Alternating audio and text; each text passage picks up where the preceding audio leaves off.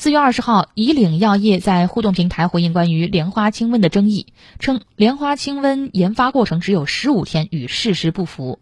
莲花清瘟新药研发过程是国家在特殊疫情时期快速审批和研发人员共同努力的结果符合国家药品监督部门新药研发程序。